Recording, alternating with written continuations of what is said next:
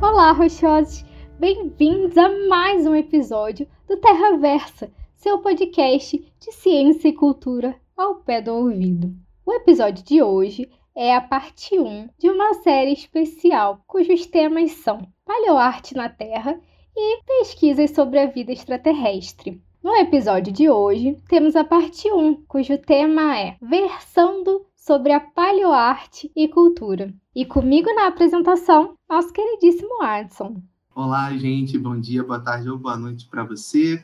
É um grande prazer estar hoje com a presença aqui da Mayara e dos nossos queridos convidados, que são pessoas extremamente importantes para a paleontologia do nosso país e que estão aí alcançando muitas pessoas com a sua forma de divulgação científica. A primeira pessoa que a gente vai apresentar hoje é o ilustríssimo ilustrador, nosso Rodolfo Nogueira. Ele é graduado em desenho industrial pela Unesp, com trabalhos sobre a intervenção do design na paleontologia. O Rodolfo é um paleoartista que começou a trabalhar lá nos anos 98, utilizando técnicas de ilustração variadas, como grafite, guache, giz, óleo, cores digitais. O, o, Rodolfo ele também é responsável pelas ilustrações do livro, né? É, o Brasil dos Dinossauros, em que você tem uma pesquisa detalhada sobre a vida e o cotidiano dos dinossauros já encontrados no território brasileiro. O foco dessas ilustrações é retratar não só os dinossauros, mas também o paleoambiente, né? E uh, em 2018, esse livro ganhou o prêmio Jabuti na categoria infantil e juvenil, e Rodolfo também é três vezes vencedor do Lanzendorf National Geographic Prize, que é a premiação com aporte do National Geographic Channel, que homenageia anualmente os melhores paleartistas do mundo. É um grande prazer ter você aqui, Rodolfo. Seja bem-vindo. Nossa, cara, que apresentação. Não só isso, né? Mas temos o mais novo integrante do perfil da Wikipédia, né? Gente famosa é outro ah, nível. Ah, para! Descobri hoje que tem um, um, um tópico na Wikipédia, cara, que doideira. Galera científica se tornando famosa, é o Brasil que Legal. queremos. É isso. Nossa próxima convidada é a querida paleontóloga e bióloga também conhecida como colecionadora de ossos, porque ela é criadora e diretora original do projeto Colecionadores de Ossos, que é um canal de divulgação científica certificado pela rede de Science Blogs Brasil. Ela é graduada em Ciências Biológicas e mestra em Ecologia e Recursos Naturais pelo FISCAR é doutorada em geologia pela UFRJ e foi professora de paleontologia e geologia na UFPE. Atualmente é professora na UFRN e chefe do laboratório Dinolab. Além da carreira ativa como cientista, Aline também realiza contribuições voluntárias, filantrópicas não remuneradas de divulgação e comunicação científica no Colecionadores de Ossos e em outros veículos da internet.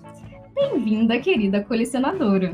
Oi, pessoal, é um prazer estar com vocês. Obrigada pela apresentação, Mayara. É um bocado de tempo, né, falando pelas internet aí, então é mais uma vez feliz de estar com vocês falando pelas internet de novo. Bem-vinda. Obrigada pela presença. Bom, continuando, vamos apresentar o ilustre ao seu lado, também colecionador de ossos, Tito Aureliano paleontólogo e geólogo, co-diretor dos Colecionadores de Ossos. É graduado em Geologia pela UFPE e mestre em Geociências pela Unicamp. Atualmente é pesquisador do Dinolab e também pesquisador associado do Laboratório de Paleoecologia e Paleoicnologia da UFSCar e da Sociedade de História Natural de Portugal, onde desenvolve projetos com histologia e morfometria de dinossauros e outros tetrápodes. Tito trabalha também como produtor de conteúdo audiovisual, literárico e consultor técnico-científico nas áreas de educação, museus, cinema e televisão, além de ter experiência com consultoria geológica e paleontológica em obras de mineração de petróleo e argila Já escreveu livro, criou jogos e produziu diversos vídeos didáticos e de divulgação. Oferece regularmente palestras, cursos e workshops para escolas, empresas e universidades. Atualmente, administra e dirige os colecionadores de ossos e a franquia Dino Azarte. Bom dia para vocês. Encontrar assim os colegas, colegas que a gente encontra de vez em quando, algumas que a gente não vê há muito tempo, outros que a gente vai esbarrando de ombro assim, mas que especialmente por causa da pandemia a gente fica muito tempo sem se encontrar e é uma oportunidade legal estar tá conversando, saber das atualizações. Mas em tempo geológico isso não é nada, gente. É, é um pastor de olhos. Não, e é muito legal que a gente não sabia que vocês se conheciam, todos vocês. E o pessoal foi chegando aqui e cada um já contando já uma história com o outro. E a última pessoa que a gente vai convidar é a nossa colega museóloga, Aline Rocha. Ela é museóloga e mestre em museologia e patrimônio pela Unirio e pelo Museu de Astronomia e Ciências Afins. É especialista em, em acessibilidade cultural e doutora em geologia, sendo bolsista de pós-doutorado júnior do CNPq na coordenação de museologia do Museu de Astronomia e Ciências Afins.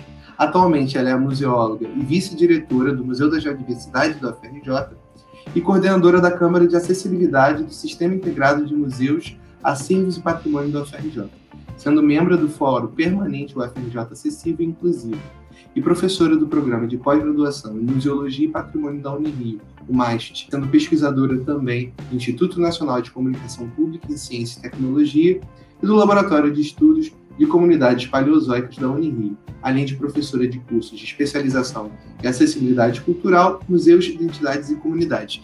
Um, adendo, ela também faz parte do nosso grupo de trabalho Memórias da Terra. Hoje nós temos mais uma pessoa que faz parte aqui da, da nossa casinha, inclusive, né, a Aline está aí podendo nos dar um, um oi. A gente tem várias histórias aí muito doidas sobre a vida, de proximidades de meu pai que deu aula pro marido dela, o sogro dela mora no meu prédio, tanta coisa. É tão louco e a gente trabalha junto com a Kátia. Olha só como que são as coisas. Um prazer estar com você aqui hoje, Aline. Seja bem-vinda. Obrigada, Adson. Bom dia, boa tarde, boa noite para vocês e para quem estiver ouvindo a gente também. É um prazer estar aqui com tanta gente querida. Obrigada por aceitar o nosso convite, nossa uhum. querida carisma aí do nosso museu, Aline do museu. Bom, hoje o nosso episódio tem o tema versando sobre a paleoarte na Terra e as pesquisas sobre a vida extraterrestre. A gente começa então perguntando para a Aline Castro e para o Rodolfo a pergunta que não quer calar como que as crianças gostam tanto de dinossauro? Por quê? Expliquem. Bom, posso. Vou, vou começar para o Rodolfo e depois a Aline e Tito finalizarem. Eles trabalham mais diretamente com esses organismos interessantes, né? Mas olha, é uma pergunta assim que talvez eu responda mais por ser mãe de um menino de seis anos do que por ser museólogo e trabalhar né, com patrimônio geológico e dinossauros, fósseis, enfim.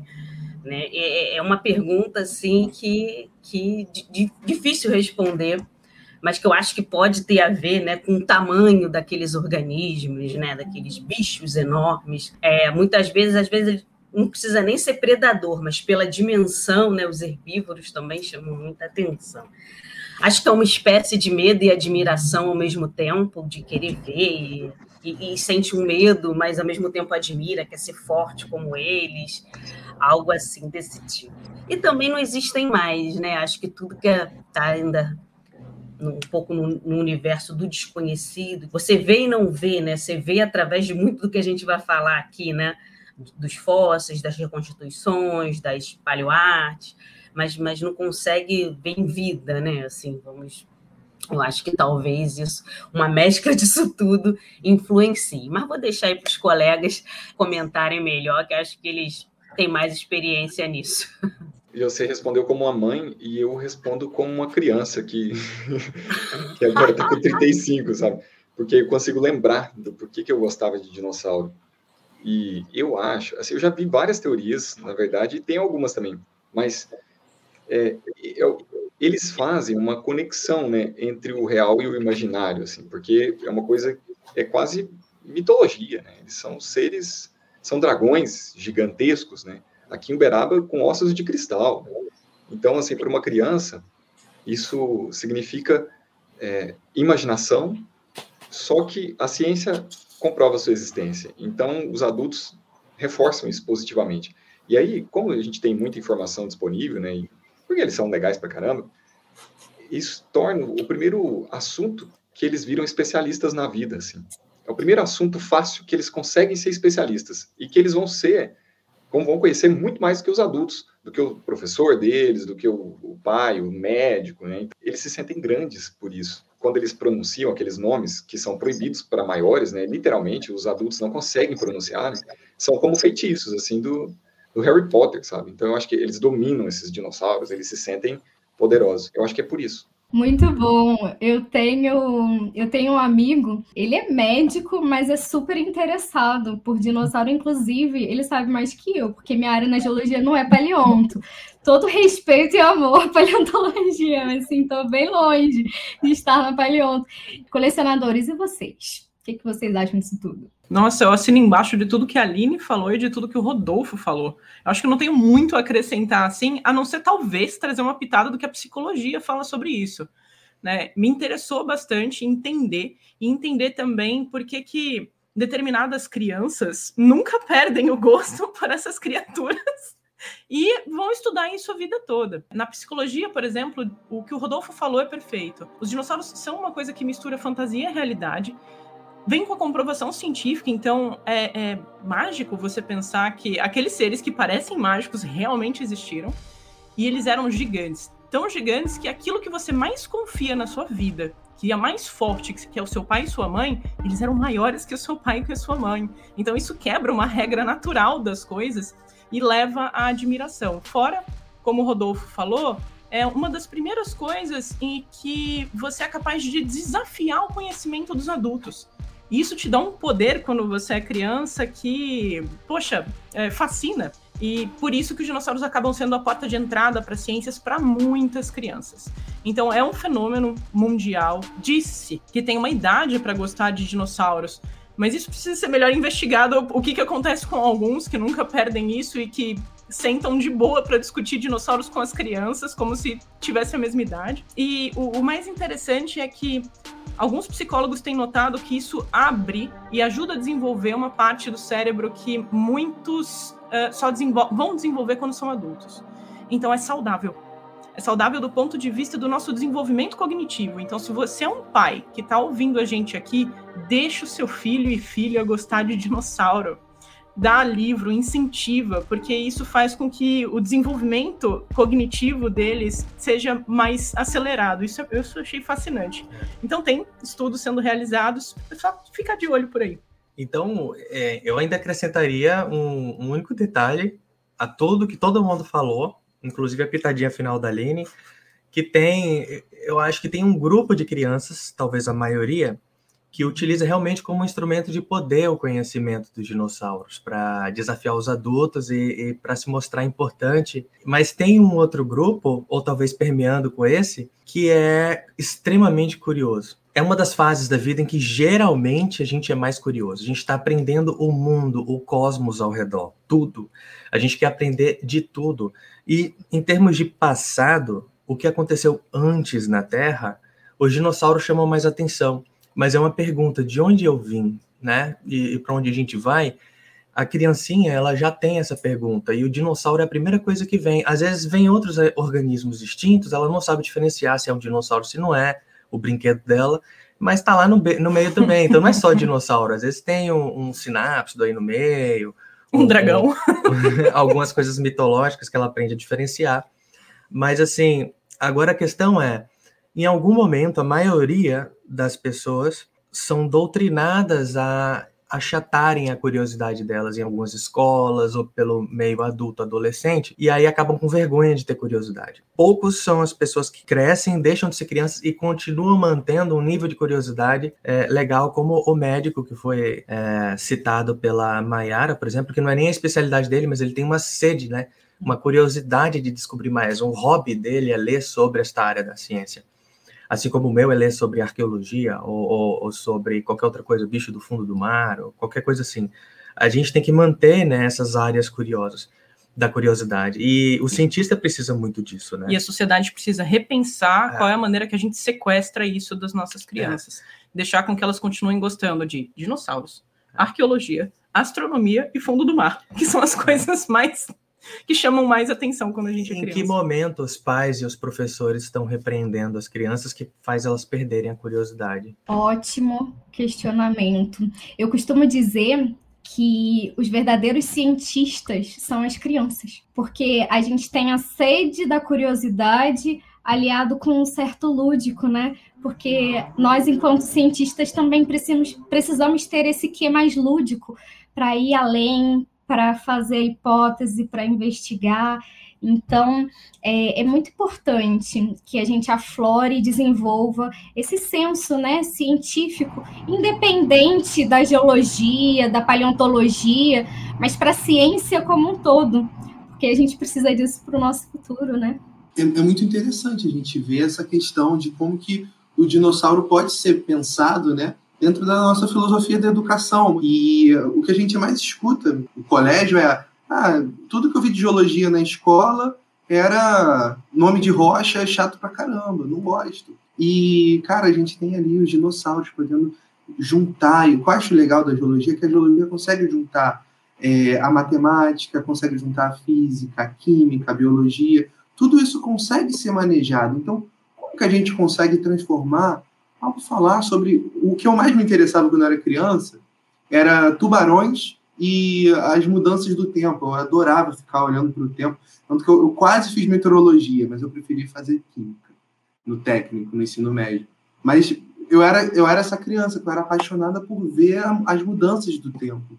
E até hoje eu, eu ainda continuo olhando para o céu de uma forma de, sabe, tentar realmente entender o que está ali acontecendo. E aí queria perguntar para a Aline e para o Tito, já aproveitar que está aqui vocês dois, o quanto que o trabalho que vocês têm no Colecionadores de Ossos, que, nossa, é muito legal, é enorme, o quanto que ele, ele é representativo né, hoje para essa educação da, da paleontologia, né, e para o público infantil e jovem, e o quanto que isso modificou a vida de vocês como pesquisadores. Nossa, vou, vou contar sobre uma descoberta que a gente teve primeiro. Na verdade, antes de falar disso, talvez seja importante diferenciar duas coisas, né? O que é divulgação e o que é educação científica. A divulgação científica ela não pretende ser parte da educação científica. Ela pretende ser algo que chama atenção para a educação científica. A educação científica é o que acontece no museu, é o que acontece na escola. A divulgação, ela capta a sua atenção e ela joga você para esses espaços. Então é o que a gente tenta fazer, né? Trazer admiração, trazer uma pitada de conhecimento, mas que vai ser desenvolvido lá na educação científica, onde você aprende como a ciência funciona. Então não é nosso pretexto de fato ensinar, mas capturar e jogar lá para a Aline, jogar lá para o Rodolfo também, né? O pretexto dele é capturar a atenção, capturar a, a, admiração e jogar para esses espaços. Mas vou contar assim o que, que eu achava que era o colecionadores e o que eu descobri que era o colecionadores. No início, a gente achava que a gente falava para um público essencialmente jovem, então pessoas ali entre os seus 18 24 anos. Os dados do YouTube, Facebook começaram a mostrar que o público era muito mais amplo, que a gente tinha desde pessoas com 13 anos até pessoas com 34, mas lá nos chats do YouTube tinha senhor de 70 anos falando que era admirado por dinossauros, tinha que redescoberto a sua paixão e tudo mais. Mas aí a gente descobriu algo estranho nas lives tinha muita gente que parecia adulta na foto, mas quando falava com a gente no chat não parecia adulto, não. E devagar a gente percebeu o quanto do nosso público era criança e quanto dessas pessoas estão usando as contas dos pais para falarem com a gente. E o curioso é que as melhores perguntas, reforçando o que a Mayara falou, vinham dessas pessoinhas. Porque eles não tinham medo de fazer a pergunta. Eles não, tem, não tinham aquele freio de será que o que eu estou perguntando é bobo ou alguém não descobriu? Não, eles simplesmente perguntavam sem filtro. E eram as melhores perguntas, e são, eram as pessoas que mais contribuíam, por exemplo, para as nossas lives, são as pessoas que mais contribuem para as nossas lives e tudo mais. E o interessante é que a gente não usa uma linguagem focada neles. A gente usa uma linguagem como se a gente estivesse conversando com, não literalmente com um colega científico, mas como uma pessoa da nossa idade que talvez não tenha sido formada em paleontologia, né? uma linguagem mais acessível. Algumas dessas crianças eu tive a oportunidade de conversar com elas, e o que acontece é que elas estão cansadas de serem infantilizadas, que elas querem ser desafiadas, que elas querem conversar com a gente de igual para igual. E é isso que a gente passou a fazer, desafiar elas. Muitas vêm com paleoarte, viu, Rodolfo? Perguntando, essa é principal, elas sempre caem na paleoarte, uma das primeiras coisas. Elas entram na paleontologia e logo caem na paleoarte. O que mais a gente tem de interação é, Aline, Tito, esse meu desenho tá curado? Elas não gostam que a gente vire e fala, tá lindo, tá maravilhoso. Elas gostam que a gente vai lá e fala, ó, oh, a pata é mais comprida, aqui tinha ou não tinha pena, esse bicho é diferente. Aí elas ficam super animadas de continuar interagindo, porque nesse momento é o momento que elas estão aprendendo. Por que, que a pata é mais comprida? Por que esse tem pena e aquele não tem? Por que, que esse dinossauro ele estava morando nesse ambiente e esse outro não? Então, a arte ajuda elas a fazerem as perguntas certas. Então, entendo que é, a parte desse público, eu já estou ficando velha, gente, está se tornando é, jovem na graduação de bio e paleo, e outros já são paleontólogos. Então, assim, eu começo a enxergar, de fato, a contribuição que a gente tem dado. Alguns colegas paleontólogos publicando artigos já internacionais de alto impacto, falando, Aline, eu realmente quis seguir a minha carreira porque eu li o Colecionadores de Ossos. Pô, isso é de mexer com qualquer um essa outra vertente agora que a gente começou nos últimos anos, né, do essa franquia aqui, de Hazard, que tem livro, quadrinho, boneco, jogo de videogame, especialmente agora o, o, o jogo de videogame, que foi traduzido para várias línguas, tem 37 países jogando, aprendendo o nome dos organismos do Brasil. Então é muito bicho que a, o pessoal está aprendendo que não estava nem na cabeça, vendo as artes, tem uma enciclopédia. Então é muito legal receber mensagens de gente China, Japão, Rússia, é, é, jovens de Austrália, todo mundo. de todo mundo escrevendo, falando: Nossa, olha só, não sabia nem que isso existia, quanta coisa legal, tô aprendendo tanto, não sei o quê. Onde eu encontro mais sobre isso? Aí eu dou hum. trabalho para a Aline: Ó, tem um museu aqui, um museu lá, um museu acolá. É. Então eu fico dando trabalho para a Aline. E essa é a porta de entrada para. Eu, eu brinco para drogas mais pesadas. Então eles começam, Metaforicamente. Eles começam com o canal no YouTube, é. com o blog, e depois vão usar as drogas mais pesadas lá nos museus, nas universidades. Já que você falou, né, de paleoarte, nós temos um ilustre ilustrador especializado em paleoarte. Então, Rodolfo, conta pra gente o que é exatamente a paleoarte e quais são os aspectos e informações mais importantes quando você vai caracterizar esse paleoambiente aí para o desenvolvimento da paleoarte? A paleoarte é a arte aplicada à paleontologia, né? Mas ela é uma ela é a arte de representar animais ou ambientes extintos com aparência, é uma tentativa em vida, né? Existem muitos, muitas discussões ali em relação aos termos que tem no meio. Então, eu costumo defender uma corrente que fala que a paleoarte ela tem que ter um objetivo informativo ou didático, né? então ela tem que servir à ciência e não só entretenimento, por exemplo. Quando eu comecei, é, a gente tinha, sei lá, um cartoon numa canequinha ou numa camiseta, e isso também era chamado de paleoarte. Eu já acho hoje que isso faz parte do que a gente chama de paleoimageria, né? que são imagens relacionadas à paleontologia, mas não é necessariamente a arte científica voltada para a paleontologia. Né? Então, ela, para mim, ela é a tradutora da paleontologia para o público leigo. Assim. Ela vai fazer essa interface, né? Uma imagem, assim, ela é a imagem que vai fazer a interface entre a academia e o público leigo, né? Então, assim, você me perguntou do, da informação do paleoambiente.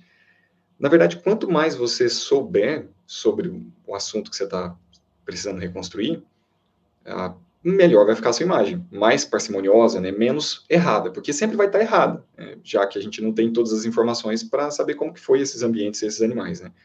Se a gente tiver um, o conhecimento do clima, a gente vai saber qual tipo de nuvem que podia estar representada lá, né, qual é a cor do sedimento no chão. Então, é, vai, você vai dar nuvem ao chão de informação do paleoambiente. Então, quanto mais você souber, melhor. E aí você consegue também inferir questões ecológicas ali no meio, né?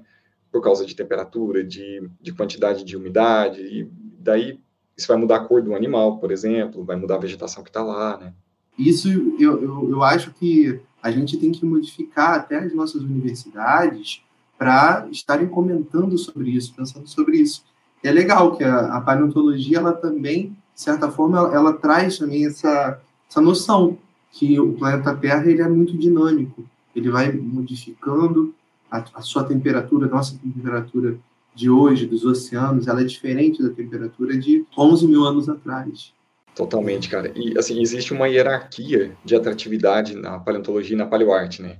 Então, você primeiro tem os dinossauros, depois você tem outros animais que não são dinossauros, e aí você tem ambientes, né? É um, só que a gente costuma se interessar para ver o animal, sei lá, girando num fundo preto, ou só o animal de perfil, para a gente saber as características dele. Só que o ambiente, quando você coloca ali, você faz essa ponte mais fácil, porque o ambiente não modificou tanto. Então a gente consegue é, olhar um ambiente passado e identificar o ambiente atual. E isso faz essa ponte para a criança, sabe? Ela, para todo mundo, né, na verdade, traz o contexto e esse contexto aí faz um link mais fácil. É como se fosse num roteiro de um filme, você tem ali o mundo comum, né, que é o cotidiano da criança, e aí você passa por um chamado para aventura e você entra no mundo mágico. O ambiente faz isso, cara. Com certeza. Eu achei interessante você colocar essa hierarquia aí de interesse, porque quando a gente chega em paleoambiente, a gente já pega a questão de tectônica, né? E, e, é muito importante. E aí a introdução de um tempo geológico e vai começando a fazer as conexões com a geologia e, e trazendo até para a planetária, né? E, e as crianças se interessam muito pelo grandioso. Então é, é uma boa captura. E entendendo né, como que a paleoarte tem esse poder, a gente queria perguntar tanto para a Aline Castro e também para o Tito sobre o que, que vocês acham que a, a paleoarte ela vem, né? Como que ela pode ser utilizada como esse recurso museográfico? Quais têm sido, né, as ferramentas tecnológicas que vocês têm mais trabalhado no caso da Aline no museu, no caso também do Tito, como que a, a Biohazard tem, tem trabalhado, né, junto com, com outros museus. Queria saber um pouquinho mais disso, por favor. Olha, eu estava ouvindo aqui o Rodolfo falar, como é interessante, né? A, a cabeça do a, a mente criativa, né? E eu estou chegando, fazendo algumas reflexões sobre a importância da paleoarte nesse, no, no, cenário, né? Nos museus de um modo geral, né? Num primeiro momento a gente utiliza a, paleoarte justamente nesse momento, como o Rodolfo falou, para contextualizar. Eu quero ter um determinado organismo e eu quero contextualizar aquele ambiente. É, isso tinha os dioramas também, e, enfim. Isso, isso já era uma estratégia utilizada, e é uma estratégia utilizada há muitos anos, né? Mas eu, ultimamente, tenho me perguntado e refletido, tentando compreender a paleoarte como acervo também. É, e tem várias questões que a gente tem que se perguntar, né? Campo de trabalho de um paleoartista. Nossos museus precisam desse profissional. Entender a paleoarte como a perfeita união entre arte e ciência. É, o Rodolfo até falou um pouquinho, né, que a paleoarte, na vertente que ele, que ele mais concorda, né, tem a ver com a ciência, né. Então, é, no meu modo de ver, a paleoarte ela tem esse compromisso também, assim como os museus têm, é, com a verdade. É claro que a verdade ela pode mudar, nem, nem a palavra mais adequada para usar a verdade, mas ela, ela pode vir a mudar, mas ela vai mudar a partir de estudos através de um método. Então a gente vai publicar, pares vão analisar e a gente pode mudar, como a gente já mudou. Tinha dino que não tinha pena, tem dino que tem pena, e por aí vai. Mas tudo isso através de estudos, de pesquisa, existe uma metodologia né, para isso ser feito. É, então, a paleoarte, para mim, na minha opinião, ela tem essa responsabilidade também. E aí, quando a gente entra no universo dos museus, a paleoarte, ela, ela é única. Para mim, não há diferença entre arte e a paleoarte. A gente bota o paleo, né, só para já associar com paleontologia, com antigo, mas para mim ela é arte. Se determinada pintura, determinada escultura é arte, a paleoarte para mim é arte também. Tem, tem esse status de patrimônio. né? Era isso que eu queria trazer aqui, de acervo, inclusive. Até mesmo algumas reconstituições, usando esse termo reconstituição, para os organismos, né? para os, os recursos que a gente utiliza no museu, que não são o fóssil, e também não, não é uma réplica, né? que não é igualzinho ao fóssil que foi encontrado. Então, reconstituição ela é uma criação, é uma escultura, mas criada a partir de critérios científicos, né? a partir do que a gente até hoje se entende dentro do que foi real, né? então tem um critério científico. Essas reconstituições, ainda que feitas em série, ah, consigo fazer cinco, seis, é, dependendo do molde, do, do que for possível fazer, ainda assim, para mim, também são, são acervo. Então, a gente está nesse momento de começar a pensar também, não só em colocar, nem né, inserir na coleção do museu, que nos dá uma responsabilidade de guarda, de estudo, inclusive de pesquisa, também é arte, viu, Rodolfo? Sua, sua Luzia na minha opinião, também é, né, aquela escultura digital também é patrimônio. Então, para mim, assim, são, são mais do que recursos essenciais, porque são recursos que a gente pode utilizar para contextualizar, elas também são acervo, também são patrimônio. E no meu caso, assim, a, você perguntou sobre museu com paleoarte, né? Eu acho que a Aline Rocha é bem mais apropriada para falar disso. A minha preocupação com o Dino Hazard é um passo antes. Eu quero, as pessoas estão perdendo interesse, né, a curiosidade de ir para o espaço do museu, de consumir ativamente documentários, livros de ciência e tal. Eu quero ir nesse público que só consome passivamente as coisas. Eu quero chegar com produtos que vem disfarçado de um produto só de entretenimento e quando ela está consumindo entretenimento, ela já está levando um monte de conceito. E a paleoarte, em geral, ela, a paleoarte mesmo, com curadoria científica, feita que o Rodolfo faz, ela dificilmente consegue chegar justamente nesses produtos de consumo de entretenimento na escala que um, uma, uma arte mais fantasiosa dos animais extintos chega. Por exemplo, a cada imagem de paleoarte de verdade, com curadoria científica, chega no público geral, você tem mais ou menos umas 10 mil imagens de dinossauros ficcionais e, e bem defasados chegando. Então, o que eu quero é causar um, um certo choque de realidade, de mostrar assim, caramba, os bichos já estão bem mais diferentes do que o que está saindo representado aí, e eu estou vendo aquilo ali, então quer dizer que eu estou muito fora da realidade, e tem tanto assim, porque o que a gente precisa mostrar é que a ciência não para, a paleontologia não morreu, porque se você olha alguns filmes aí, fica parecendo que a paleontologia parou no tempo, que, que a gente não, não avançou na, na, na, representação da fisiologia dos animais. As, as coisas, as perguntas são muito parecidas com as de, dos anos 90, por exemplo. A gente não, não é isso. E que só tem meia dúzia de dinossauros. É, a gente tem que chocar mostrando que tem um monte de espécies que a pessoa nem sabia que existia, que a, a, a, o desenho deles pode ser maravilhoso, a paleoarte pode ser maravilhosa. Muita gente fica frustrada de ver uma, um desenho científico uma reconstrução científica com a reconstrução fantasiosa que eles estão tendo, porque eles esperavam algo diferente. Não, a gente tem que mostrar assim, gente, a realidade ela tem que ser perseguida. A gente tem que tomar muito cuidado com a era da pós-verdade, né, Aline?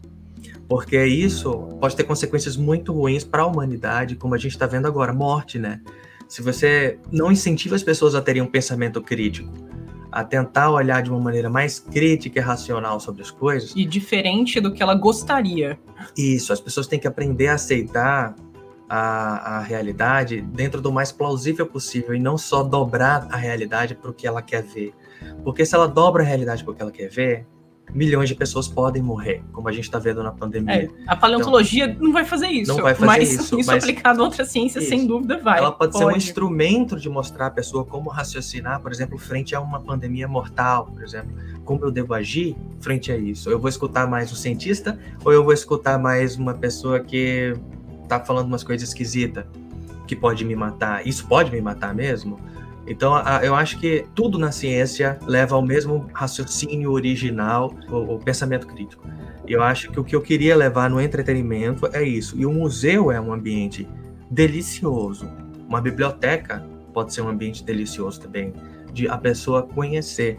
Então a gente precisa primeiro levar a pessoa para a intelectualidade de novo, tirar ela desse dessa toxicidade anti-intelectual que está marcando o mundo nesse período que a gente está vivendo e levá-la de volta para a intelectualidade, para o momento de descoberta.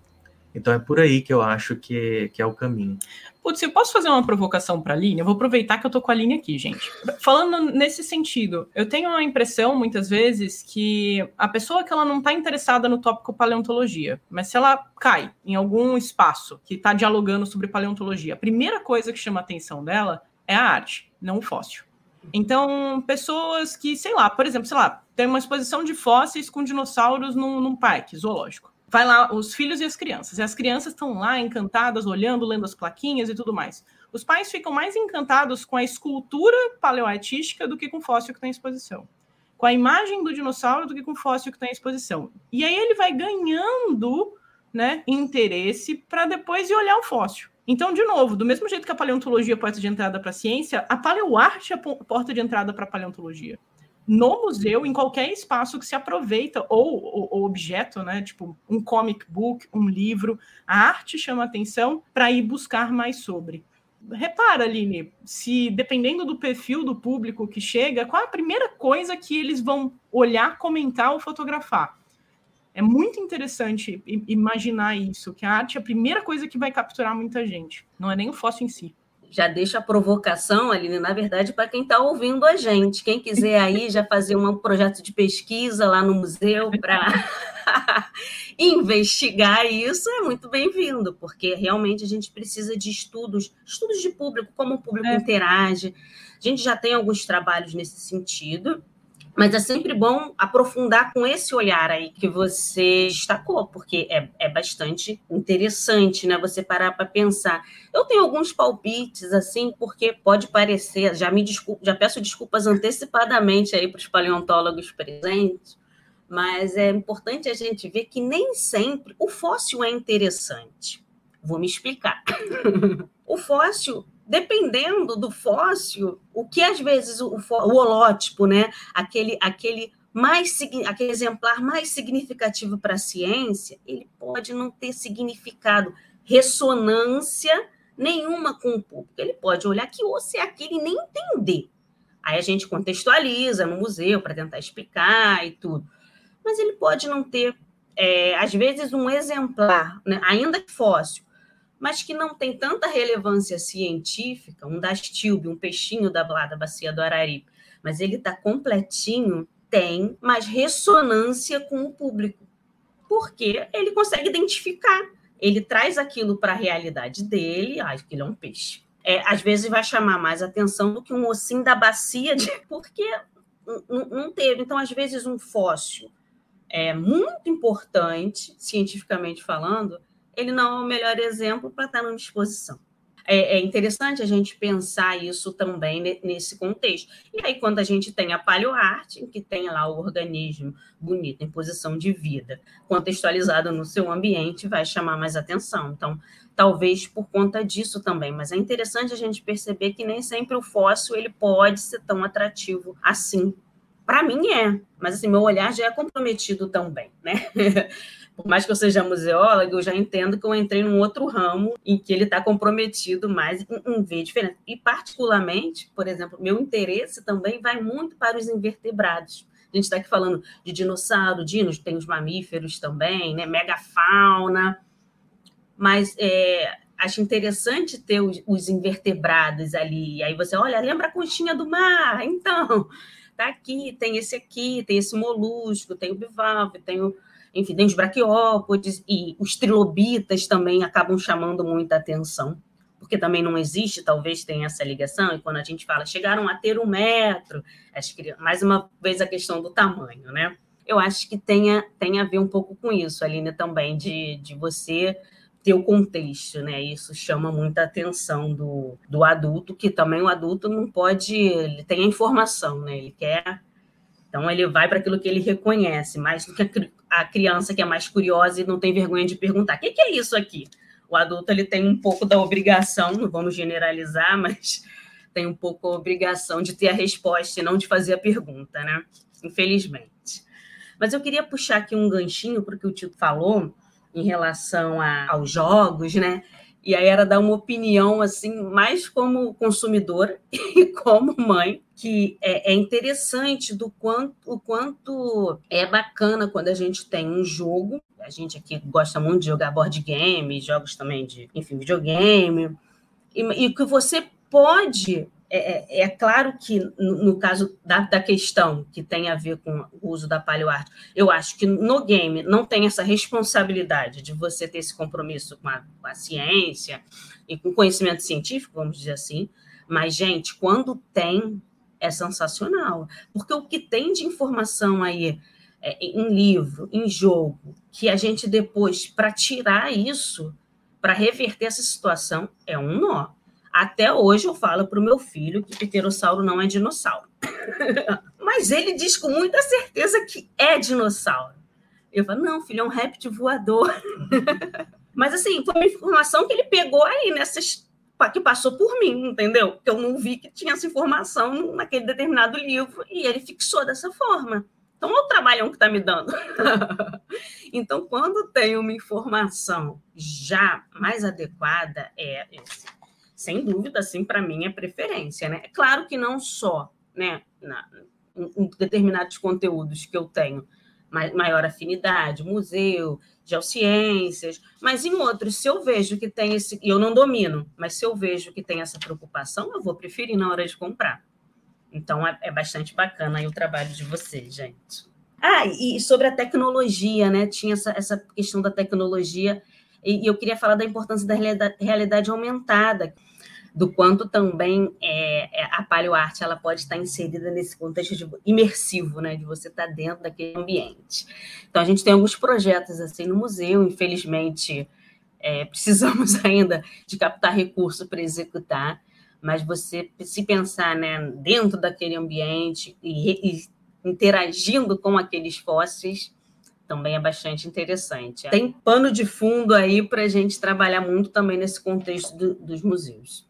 Obrigada, Aline. Eu queria também fazer uma contribuição em termos de divulgação científica que vocês comentaram. Eu acho que o nosso grande legado atual da divulgação científica não é só o fazer, mas o como fazer. E isso é uma proposta muito importante é, quando a gente traz isso para a academia, porque a gente faz um estudo de caso, de idade, de perfil. Então a gente precisa captar as pessoas interessadas pelo que elas querem, para que depois a gente direcione para o que a gente precisa. E aí, quando a gente sai dessa caixinha acadêmica de vou fazer desse meu jeito, não, não é assim. Né? Então, quando a gente começa a olhar as coisas por outras perspectivas, isso se torna muito é, mais amplo, né? E a Aline Tito podem falar infinitamente melhor sobre isso depois. Mas, como a gente está falando sobre é, essa questão né, do, do aporte científico, a gente quer saber de você, Rodolfo, como é que funciona essa pesquisa para a paleoarte, né, do projeto Geoparque Uberaba, Terra dos Gigantes, como, como que é?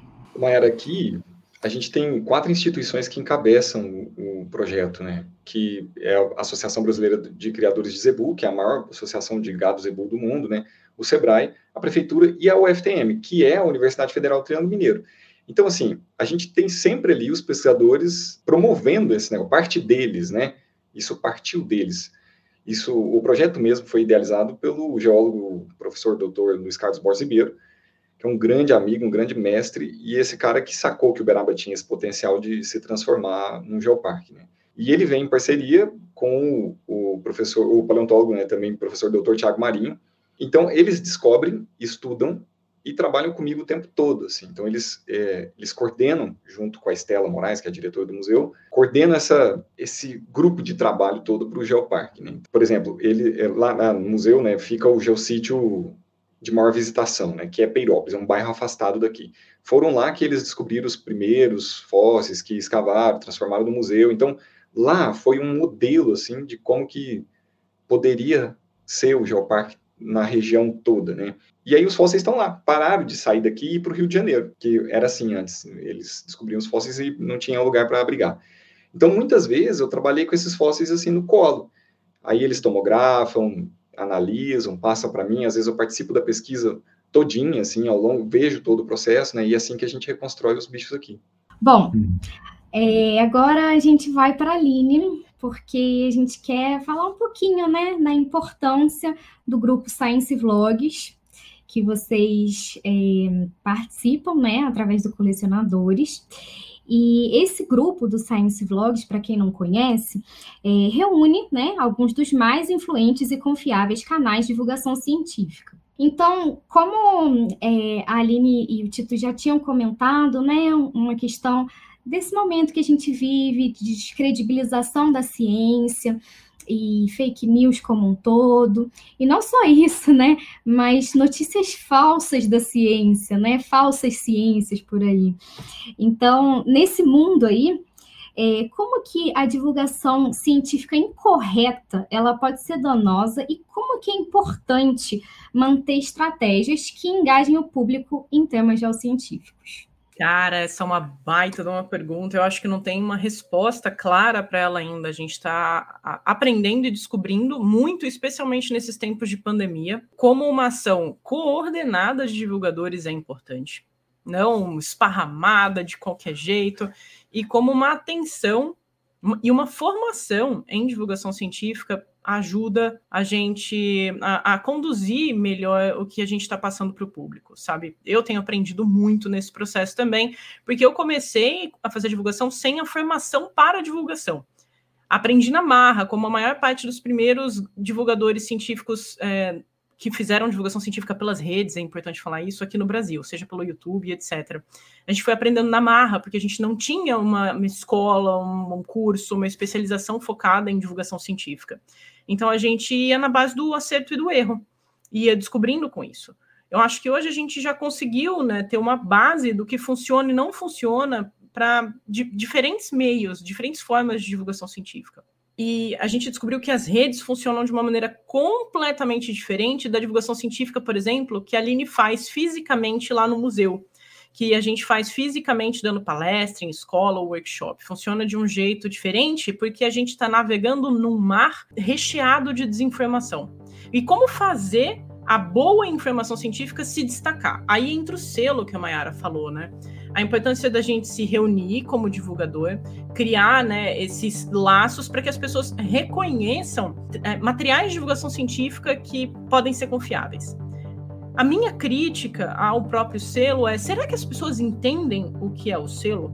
Porque simplesmente o pessoal que está do outro lado né, dessa, desse espelho pode falar: vamos criar um selo também, fake, e aí a gente fala que o que a gente está falando que é bom.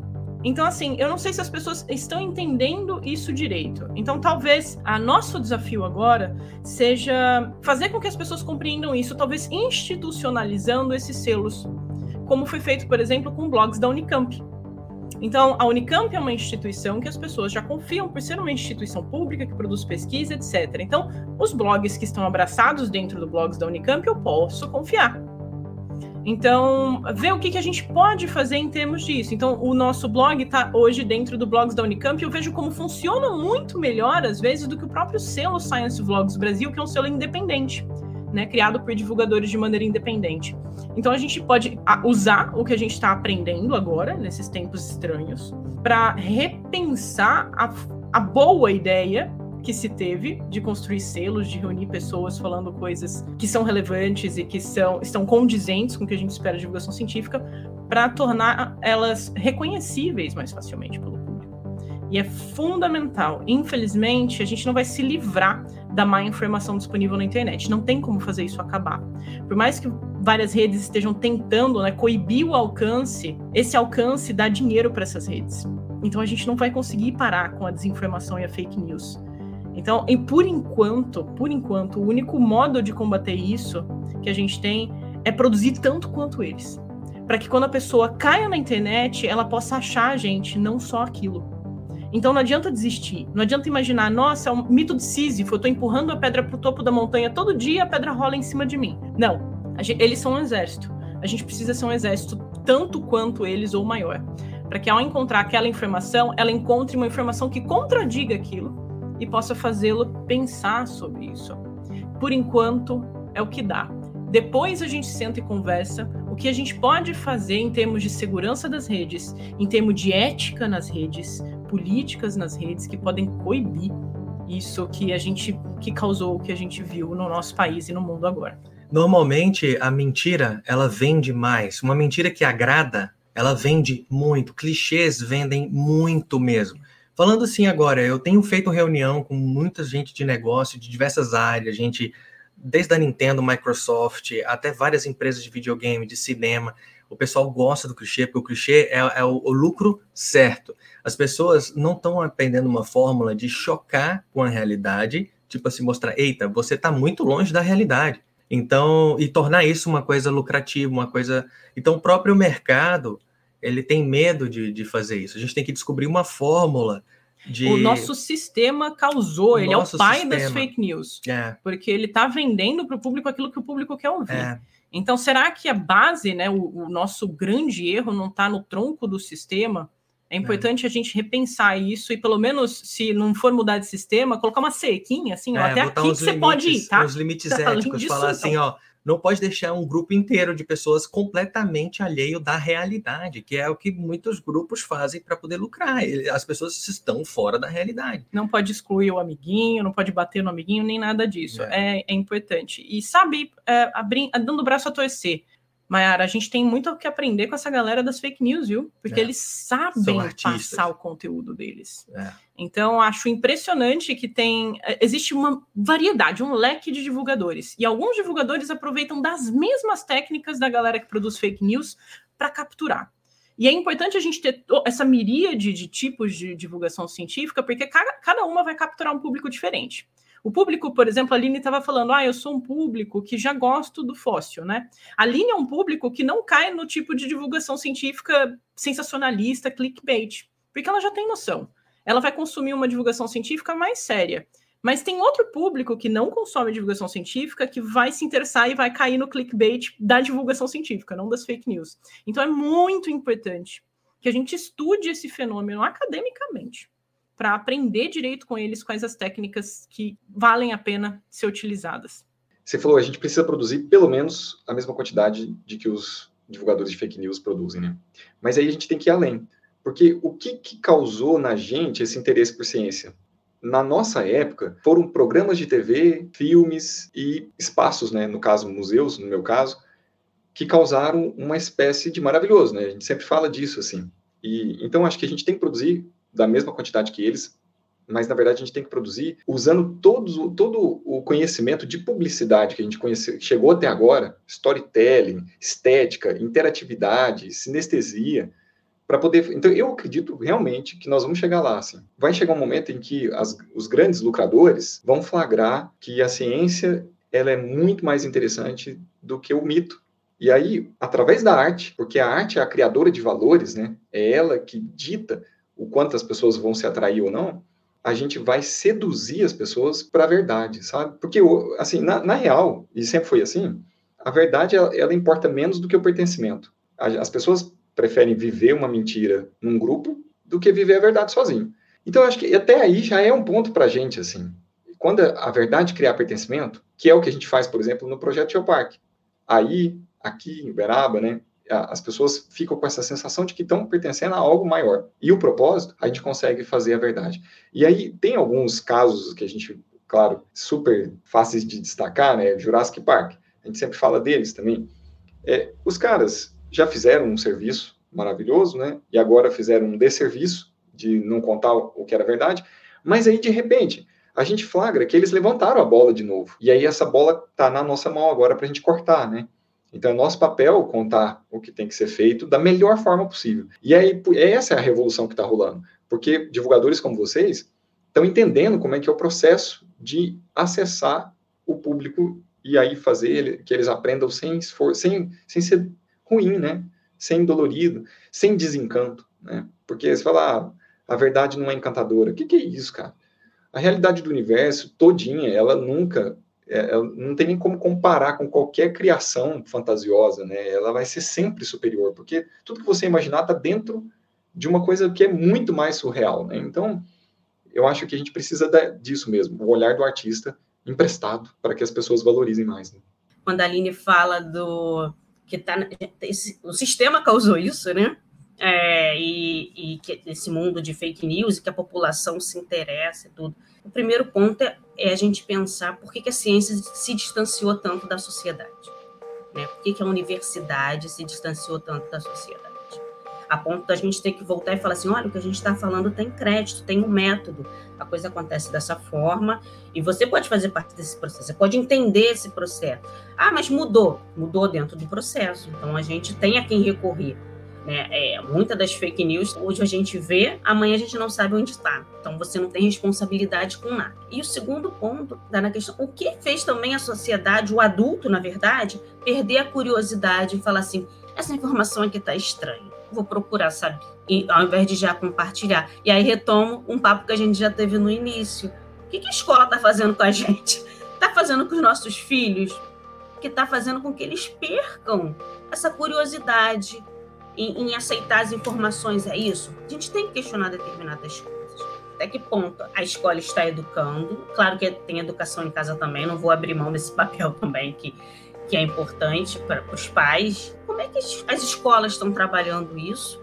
Que faz com que depois a gente perca essa curiosidade, muitas vezes, né? E a ciência, né? As universidades, como a gente também se distanciou tanto assim da sociedade, né? Enfim, questões aí para a gente pensar.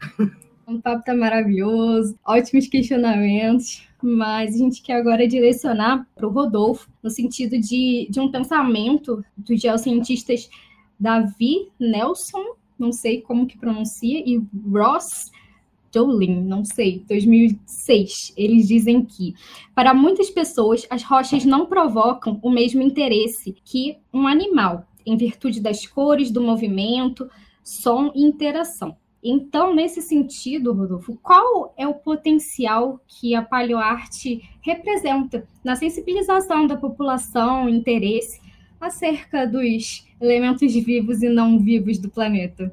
A hierarquia, né, de interesse. Ó, eu acho que tem tudo a ver até com o que a gente está falando, assim, que a gente banaliza muito rapidamente, né, quase tudo que a gente tem contato constante. Né? Então, tipo, é, nós diminuímos o valor para as coisas do cotidiano, né? E, e, só que algumas pessoas conseguem enxergar valor nessas coisas banais, né? Tipo, tem gente que enxerga, que vai passar na estrada e vai ver a beleza no sol translúcido num capim. E o resto não vai dar valor nesse capim, né? E aí, ela, se ela pegar uma máquina fotográfica e tirar a foto do que ela está vendo ali, ela vai conseguir emprestar o olhar dela para que as outras pessoas enxerguem o valor que ela está dando ali. Essas pessoas são os artistas, né? É assim que, que a gente aumenta valor nesses temas, né? Tudo isso para chegar na ideia de que, assim, quando a ciência e a arte se junta para representar, né, colocar no presente novamente o passado da Terra e emprestam o seu olhar, né, a ciência e a arte emprestam o seu olhar para que as outras pessoas vejam esse passado também, isso faz com que nós olhemos mais demoradamente para o passado, para assuntos importantes como evolução, por exemplo. E isso num nível regional, como aqui em Uberaba, faz com que a população desenvolva aquilo que eu falei, né, o orgulho da própria terra, o sentimento de pertencimento. E, e se a gente fizer isso aliado à beleza, à tecnologia, à interatividade, à mistura de, de é, órgãos sensoriais, né, a sinestesia, a gente faz esse valor aumentar muito a um ponto assim que começa a fazer a ponte desses animais e paisagens do passado, né, com a fauna e a flora atual. Então, tipo, aumentando assim o valor que, que, essas, que as pessoas, que a massa, que não é o artista, dá à geodiversidade atual, facilitando aí a geoconservação, por exemplo. Né? Daí, de repente, a gente está até criando novos modelos de negócio, usando a arte para financiar a pesquisa e a gestão territorial. Então, assim, eu acho que num futuro muito breve, a gente vai acabar é, entendendo que através de um modelo de negócio em que você ganha um preço irrisório de muitas pessoas, quando você usa a arte ali, você dá valor em tudo isso e aí de repente você está financiando a pesquisa e alimentando esse ciclo virtuoso aí por causa da arte. Até aproveitando isso, tinha uma pergunta que a gente tinha feito, a gente tirou ela da pauta, mas eu quero trazer ela de novo para você, Rodolfo, continuando. Quais são os maiores desafios para você ser um paleoartista no Brasil? Olha, eu acho assim que, na verdade, em qualquer lugar do mundo vai ter esses desafios, né? O desafio está ligado ao fato de que a gente está começando a fazer isso. imagina, eu tô na área, sei lá, 15 anos, e os paleoartistas mais antigos do Brasil estão na área há 20, talvez, 22, não sei. Quando a gente começa alguma coisa, a gente precisa convencer as outras pessoas de que isso tem valor, né? Então nós estamos nesse desafio assim de conseguir enxergar maneiras de se dedicar a isso de uma forma profissional, porque a gente tem muitos amadores, mas aí a gente não tem modelos de negócios que sustentam o olhar profissional para isso, né? Então a fabricação das coisas, eu acho que a gente está começando a fazer isso, sabe? Eu, eu acho que o cenário está muito positivo e esquentando cada vez mais, assim. Se a paleontologia é um chamariz da ciência, uma, uma porta de entrada, né? E a ciência muda o mundo e a paleoarte dá cara para a ciência, então, a paleoarte está mudando o mundo também, né? Ela é, ela está ajudando todo esse processo aí de entrada para a ciência. E a gente estava discutindo se em, em, que momento que a ciência se perdeu, né, nesse processo. Na verdade, a gente está travando a luta constantemente de todos os tempos, né? E só que as armas agora são bem mais sofisticadas dos dois lados. E aí se a gente vive isso assim, dos dois lados ou dos três, dos cinco, eu não sei quantos lados aí da, do fake, do mítico, da religião, né, da política, do lucro, mas assim, eu acho que os desafios que eu enfrentei e que eu enfrento agora estão relacionados a acesso à tecnologia, que ainda fica muito caro para importar. Então é coisa prática mesmo, sabe? Às vezes você precisa de uma coisa, precisa importar, você vai ficar muito caro. E uma outra questão é quando a gente esbarra na, na parte de impostos e empresa, né? Daí você chega numa questão em que você paga tanto que você não consegue reunir forças para crescer mais. Então você fica paralisado, assim, num equilíbrio em certo ponto. É um, é um ponto que eu tô, por exemplo, no, no meu processo profissional, né? E a gente tem umas outras questões por exemplo, de acesso à informação factível, porque nós fora da, da universidade, da instituição, a gente não consegue, às vezes, acessar um, um artigo completo precisa pagar por ele, porque na instituição está tá assinando aquela revista, eles conseguem baixar, né? E isso também está sendo facilitado por um monte de comunidade, que os próprios autores vão lá e compartilham, né? E a, a gente também cria uma rede de amizades que a galera passa o artigo, o estudo próprio para a gente, da consultoria pessoal no WhatsApp às 11 horas da noite, né? Então, só que isso ainda é um problema, assim, para o paleoartista criar uma coisa cientificamente correta, ele ainda enfrenta esse problema da, do acesso à informação científica na raiz. É, vai chegar para ele filtrada por curadores, muitas vezes, que não são especialistas, né? Mas eu vejo um cenário realmente muito promissor e essas tecnologias estão ficando mais acessíveis, principalmente no soft, né? Que você consegue baixar o programa aqui e usar. A gente já consegue colocar um, um dinossauro na realidade através de realidade aumentada, poucos cliques, né? E aí daqui um pouco você está interativo com isso, daqui um pouco isso vai ser mais acessível na mão da, da nossos filhos do que dentro do museu até, porque o museu ele tem esse delay com os princípios do que não pode lucrar, né, da, Institu da, da Constituição brasileira, né, então tudo ali está um pouco engessado ainda. Mas eu estou muito contente com o momento e eu, eu tenho muita esperança de que vai ser, sou muito otimista de que vai ficar muito legal. Agora, fazendo só uma observação, com base na trajetória que eu tive, por exemplo, com colecionadores e agora com Dino Hazard, né? Que a ideia original era justamente que o Dino Hazard virasse uma Jurassic Foundation, alguma coisa assim, pelo menos em escala menor para sustentar as coisas que a gente faz aqui no laboratório e tal. Existe muita conversa mole com relação a empreendedorismo e tal. Olha, eu já tentei de tudo que é honesto neste mundo de ganhar dinheiro com a ciência. E realmente é muito, traba é muito trabalho para uma quantidade de dinheiro ok, simples. E, e, chega um momento que realmente, como o Rodolfo falou, você começa, no início, começa até ter conseguir trazer algumas coisas para o laboratório e tal. Aí vem uma crise dessa, e aí vem tudo bem, mas a resposta disso não está na questão de ficar livre do governo. Eu fui atrás, dei umas pesquisadas e realmente a, gente tem que tomar muito cuidado no mundo todo com o modelo, isso aí já não é, não é mais a ciência econômica. A gente tem que tomar muito cuidado com o modelo neoliberal econômico. Ele não favorece o mais fraco no elo do comércio. A ciência de base, vamos colocar assim, porque Isso. a ciência de base ela não dá retorno nenhum para ele. Não é lucrativo. É, é, um modelo extremamente exploratório, onde é. o lucro máximo é visado. É. Então, se você perde tempo e um pouco de dinheiro para tornar aquilo científico ou mais ético, você está perdendo não no compensa. jogo. Então não compensa. E compensa o dinossauro feio, o dragão de duas cabeças. Porque mais vende barato, com o máximo de lucro. O mais barato que tu consegue comprar lá em- no sul da China, tu vende e vai. Então, existe o setor competitivo da economia e existem setores não competitivos da economia. Os setores competitivos da economia é você vender uma bebida melhor do que a outra, uma bebida que pode ser mais ter uma margem de lucro maior, ou um minério numa margem, é, uma ROM numa margem melhor do que a outra, que compensa ou não a- a- o percentil que tem ali. No caso, tanto da paleoarte, da cultura como um todo, a cultura como um todo, e da ciência de base como um todo, ciência como um todo, mas a ciência de base, que uma, uma empresa, ela não vai pegar e vai investir naquilo porque ela não vai obter um lucro. E empresas no mundo todo, até nos Estados Unidos, tá? Elas só investem por força de lei. Elas têm uma obrigação na Argentina, nos Estados Unidos, de, de investir.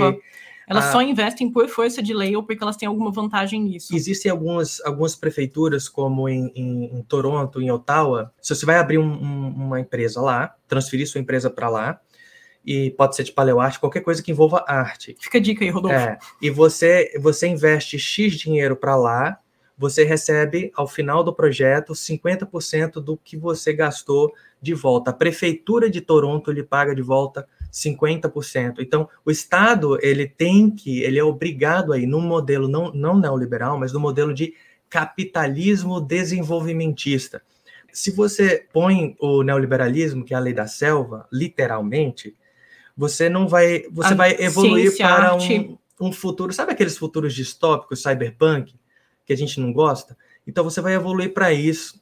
Então vai ficar uma humanidade degradada, Com sem pouco cultura, conhecimento, sem pouca pouco cultura, conhecimento, é. pouca arte, porque isso não lucra. Isso está nos livros, todas as projeções são para isso e a gente está vendo isso agora. Então, o que está acontecendo é nações feitas nos Estados Unidos estão agora caminhando de volta, saindo desse tentando sair desse neoliberalismo e voltando para um capitalismo eh, desenvolvimentista, onde o Estado sim dedica um investimento. Mesmo poder- que seja indireto, sacou? Mesmo que seja por um incentivo fiscal, É. mesmo que seja por um qualquer outro tipo de incentivo para que essas áreas, como o Tito falou, que geralmente não são competitivas ou altamente É. competitivas, elas sejam alavancadas por interesse Então, cultural. Aí eu acho só- que é o que o Rodolfo falou casa pra- perfeitamente. Talvez a gente não tenha esse É. interesse cultural aqui como outras nações têm. Só para alguns ah, capitalistas entenderem, que às vezes entendem um pouco superficialmente né, sobre capitalismo. Um exemplo: a gente fez projetos com dinheiro próprio, foi muito difícil, eu não comi direito. A gente fez projetos com crowdfunding, dois, três, quatro, deu certo, mas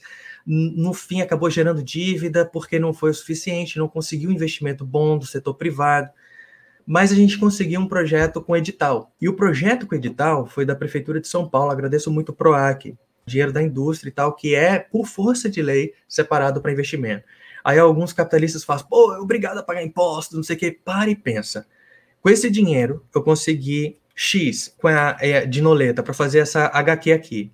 A gente produziu dinheiro para 200 revistas. A gente, na pré-venda, com esse dinheiro, vendeu as 200 revistas e pegou todo o dinheiro e já reinvestiu para produzir mil revistas. Então, a gente precisou desse investimento inicial do Estado para crescer o negócio. Então, o Estado ele precisa se investir. Mas é importante dizer que são essas empresas que escolhem pegar e direcionar esse dinheiro para isso também, né? Na hora É. que estão selecionando para que, que vai o imposto que está pagando. É. Então, você que também é empreendedor que está por aí, você pode fazer isso. Ir É. lá, dependendo do estado que você está, e selecionar para que, que você vai é, investir eh, dinheiro do seu imposto. Se vai ser para arte cultura, se vai ser para filantropia É. de instituições e etc. Pois é. Então, eu acho que existe uma possibilidade nos próximos anos a gente ter um capitalismo mais desenvolvimentista de novo. O Brasil está precisando. O Brasil é, é- é ridículo, a gente tem uma quantidade, uma um tesouro muito grande. Esse tesouro está vazando e a gente só está piorando assim, a, a qualidade de vida do brasileiro, né? A gasolina, a, a- a quantidade de nutrientes no nosso prato está diminuindo ao ridículo. Esse dependendo. dinheiro ele está Ele vazando tá vazando e por um tá, duto para fora daqui. e não está indo especificamente para melhora. Então a gente já ia, já ia perder esse dinheiro de qualquer forma. Por que não fazer isso investindo? Eu não estou falando necessariamente abrir muitas vagas de, de- no setor público, não necessariamente. Investindo mesmo na- na- em negócios feitos do Rodolfo, os milhares de Rodolfo que tem aí em diversos setores, para ter uma, um com país. subsídios de retorno, o imposto que ele está pagando, que não está deixando ele crescer, que retorne para ele como o Ottawa fez para que ele possa crescer. São Paulo tem feito um modelo muito legal. A então, gente tem que aprender com esses outros modelos. estados seguirem esse modelo. Então a gente tem que seguir. Tem uma pesquisadora que é muito importante também da, da divulgação científica, que é a Mariana Mazzucato. Que ela, ela tem um livro que é sobre o Estado, o estado empreendedor. E que ela vai mostrando que todas as é, grandes transformações é, científicas elas estão relacionadas diretamente com o investimento estatal forte. E a gente hoje também, na questão geopolítica, a gente está vendo é, o modelo chinês também, que eu acho que é um outro modelo que, né, para esse próximo ano, eles estão querendo retirar 300 pessoas da pobreza, 300 milhões de pessoas da pobreza e colocar na classe média.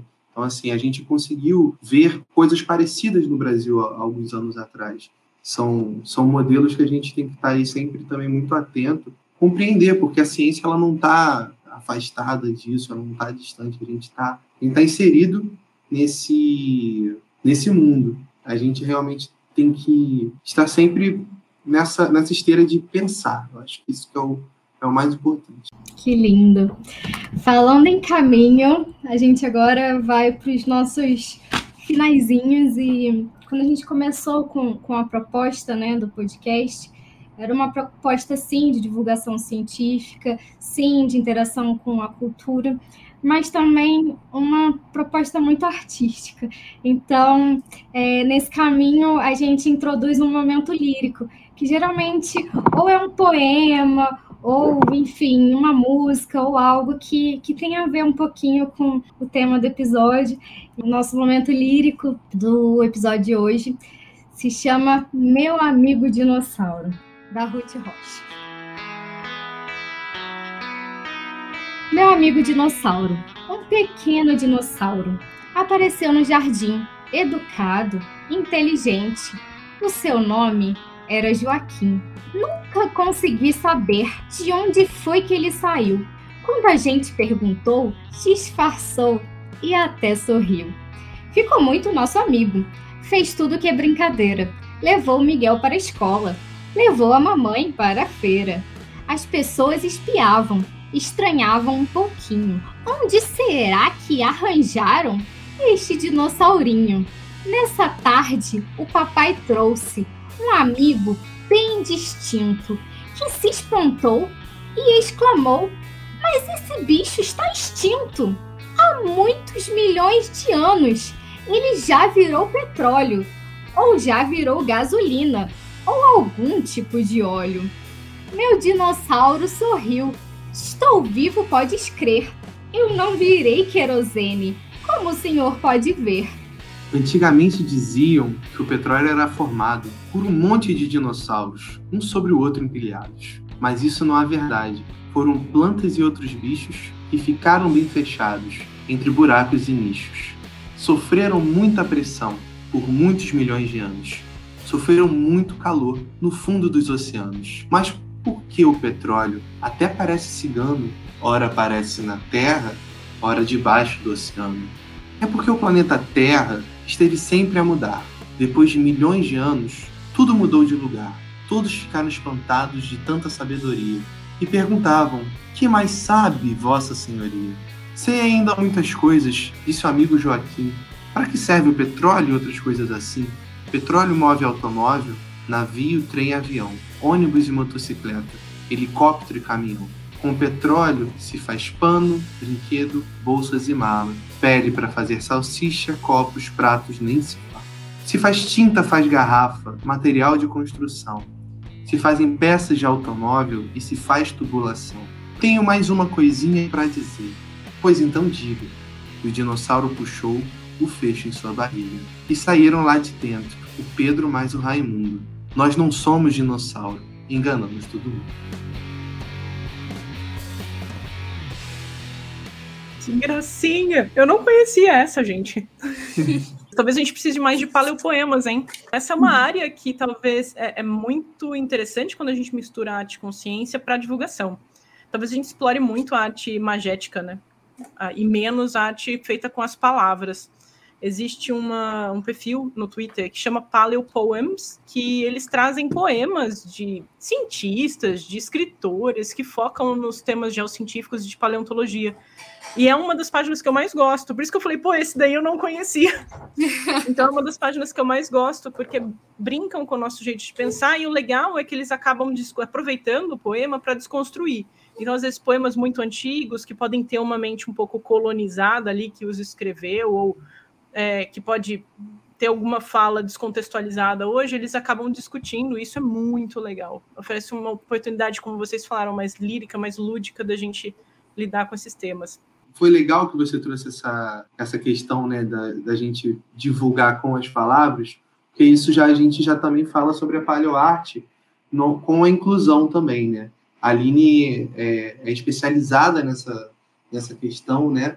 Da acessibilidade e inclusão na divulgação científica, eu gostaria que você pudesse me contar um pouquinho mais sobre esse desafio né, da comunicação científica para todos. Obrigada, Adson. É, olha, tanta coisa para falar nesse universo, né? Primeiro, eu só queria contextualizar, assim, rapidinho, nesse, nesse âmbito da divulgação científica e dos museus. Acho importante falar, assim, para os nossos ouvintes, né? O que é um museu? Mais do que uma definição que eu penso em, em trazer aqui é mais dividindo assim em partes, né? O que, que o museu faz? A gente vê uma exposição e imagina só a pontinha lá do iceberg, né? Mas o museu ele também é um espaço de pesquisa. Né? Ele tem tudo a ver com ciência. No museu a gente faz, para além da comunicação, né? o que a gente mostra, antes disso tudo, a gente tem uma parte de, de preservação, que é muito importante, as coleções e, e, e, que são documentadas, acondicionadas, higienizadas. Temos uma parte de pesquisa muito grande também, que é o que a gente está conversando aqui, e depois é que a gente comunica isso. Pode ser de uma versão mais associada à divulgação científica e, a, e as, entre os pares, através de periódicos, mas também tem a nossa exposição. Então, queria falar, contextualizar um pouquinho de todo esse trabalho de bastidor que tem no museu antes da gente chegar propriamente na divulgação científica. É interessante que todos esses setores estejam trabalhando para divulgação científica. Mas aí, falando um pouquinho de acessibilidade e inclusão, é importante também que todos os setores tenham essa mentalidade de como disponibilizar e como incluir as pessoas, e nesse caso aqui, para recortar, vou falar um pouquinho mais das pessoas com deficiência, que possuem algumas necessidades específicas, né? Que são os termos mais adequados utilizados atualmente. Também para recortar um pouco, não vou falar dos vários tipos de acessibilidade, vou me deter à acessibilidade comunicacional, que é o que está aqui mais, mais próximo do que a gente está conversando, né? Então, no museu, a gente tem tentado trabalhar essa forma de divulgação científica acessível, disponibilizando uma mesma informação das mais variadas formas e utilizando, de preferência, o máximo de sentidos possíveis. Né? A gente não, não precisa só escutar ou, ou ver para ter uma informação, mas usar o tato, a audição, o paladar, enfim, é, todos os nossos sentidos para ter aquela experiência no museu. O museu também é muito isso é experiência, né? Então, deixo aqui, né, como não vou me, me demorar muito nessa fala, mas alguns palpites, né, do como a gente pode transformar o nosso conteúdo mais acessível, que às vezes, às vezes a gente pensa muito na parte física, né? Banheiro inclusivo e geralmente é isso. Geralmente o banheiro serve para uma outra coisa, depósito, fica trancado, enfim. Mas na parte da comunicação, ter uma mesma informação disponibilizada de variadas formas já ajuda muito. Então, se a gente tem um vídeo que é narrado em português, não tem problema algum ele ter uma legenda em português também. Pelo contrário, você acessa mais. Isso sem falar em outras línguas, né? Mas o fato do conteúdo do vídeo ser em, em português, às vezes a gente acha que é uma bobagem colocar uma legenda em português mas é uma forma de inclusão.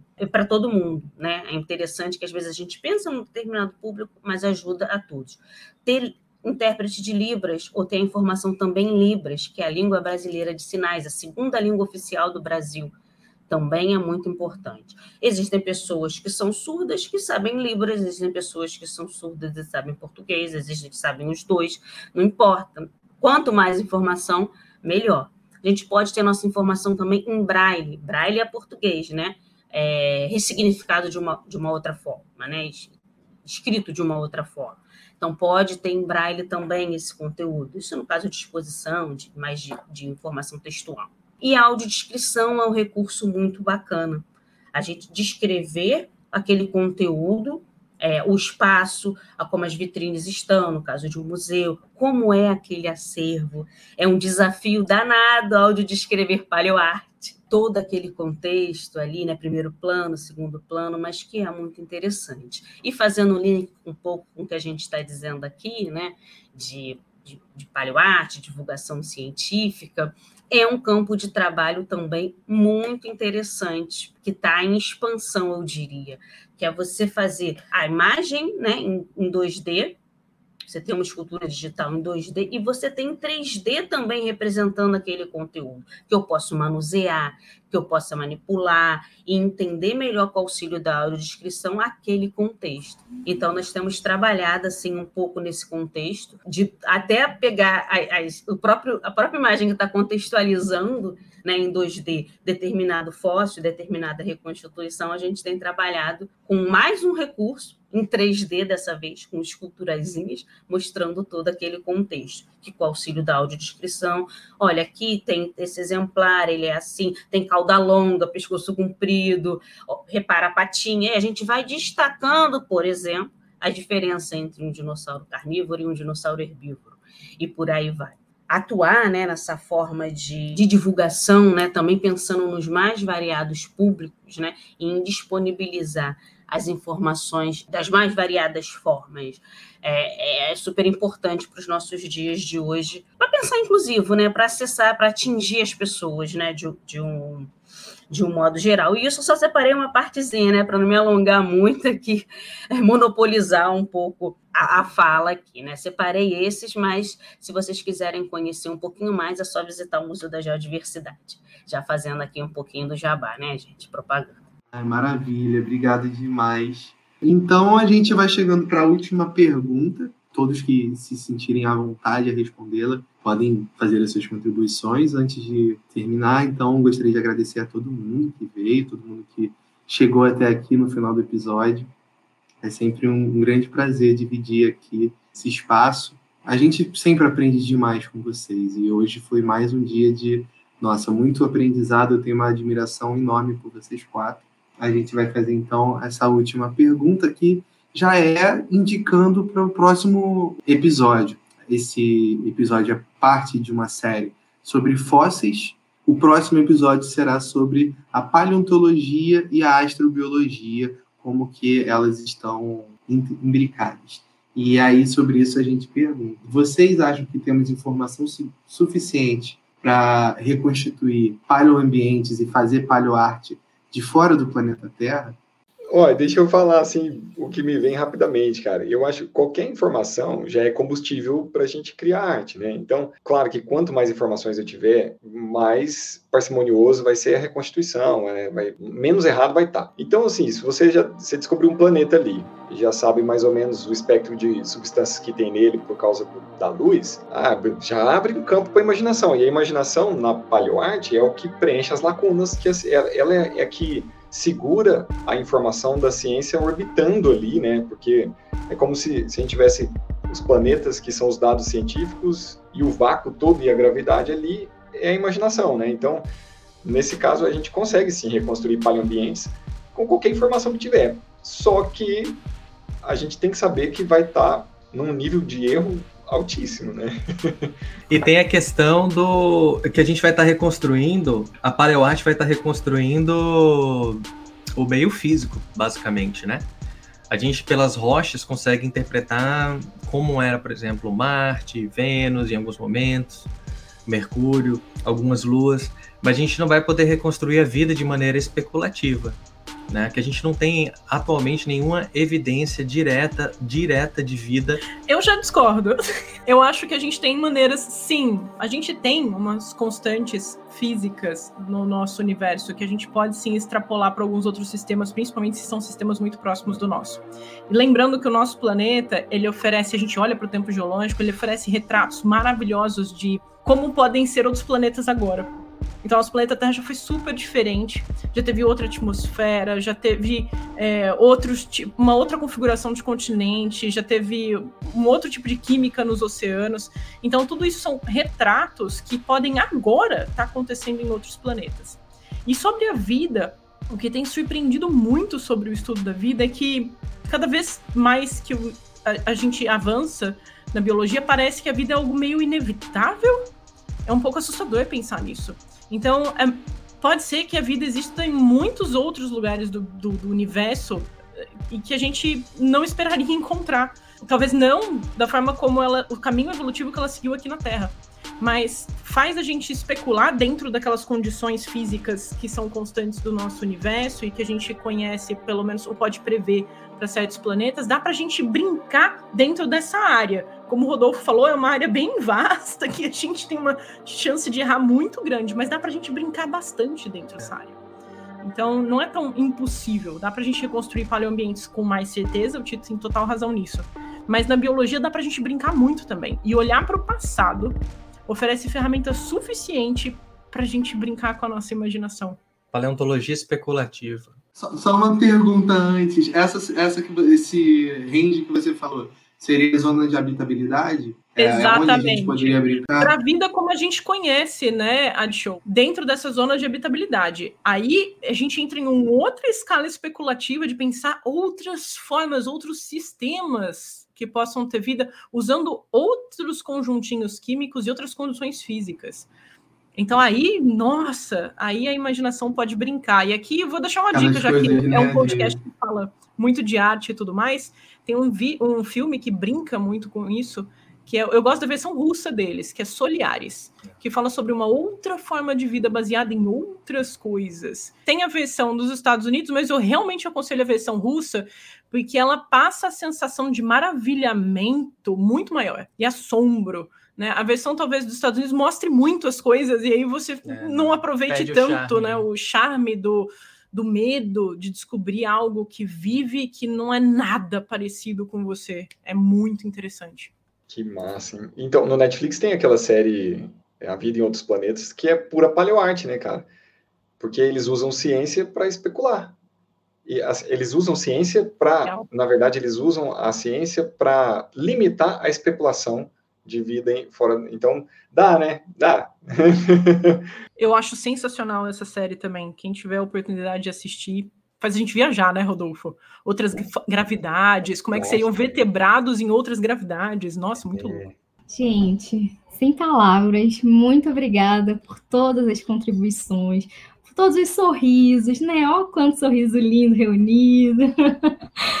Enfim, provocações, aprendizados de verdade. Eu tenho certeza que todo mundo aprendeu muito e que a gente possa seguir, né, nesse caminho da ciência, da arte e, sobretudo, com, com afeto, com diversidade, porque assim a gente constrói um mundinho um pouquinho melhor.